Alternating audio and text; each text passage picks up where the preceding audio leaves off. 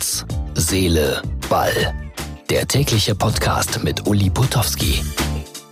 Und hier ist sie, die Ausgabe Nummer 9 vom 27. August 2019.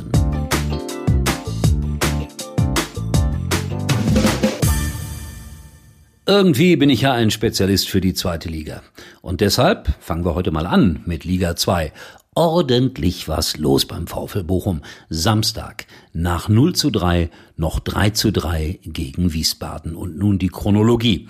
In der Pressekonferenz denkt Robin Dutt laut, bin ich noch der richtige Trainer hier.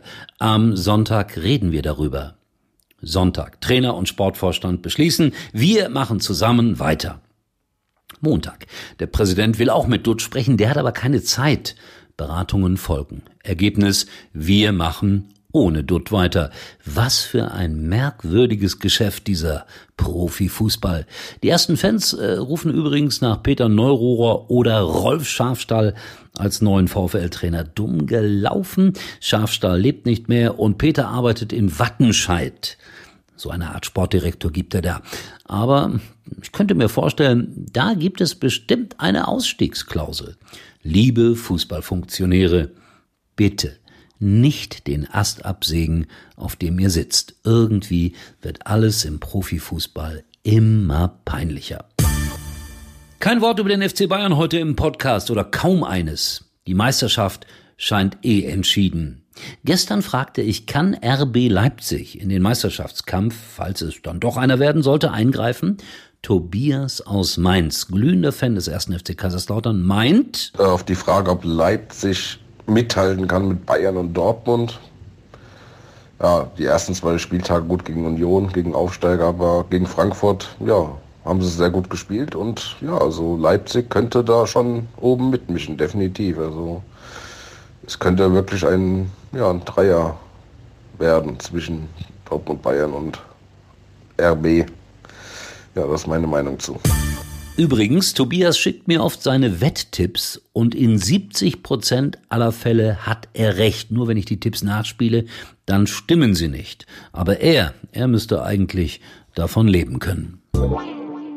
Es gibt ja zwischenzeitlich für alles irgendwie eine Tabelle in der Bundesliga. Von welchen Mannschaften werden die meisten Trikots gekauft oder verkauft? Natürlich auf Platz eins der Verein, den ich heute nicht mehr nennen wollte. Ist ja logisch. Der glorreiche FC Schalke 04 landet in dieser Statistik nur auf Platz 8. Als Schalker habe ich verzweifelt eine Liste gesucht, in der wir ganz oben sind.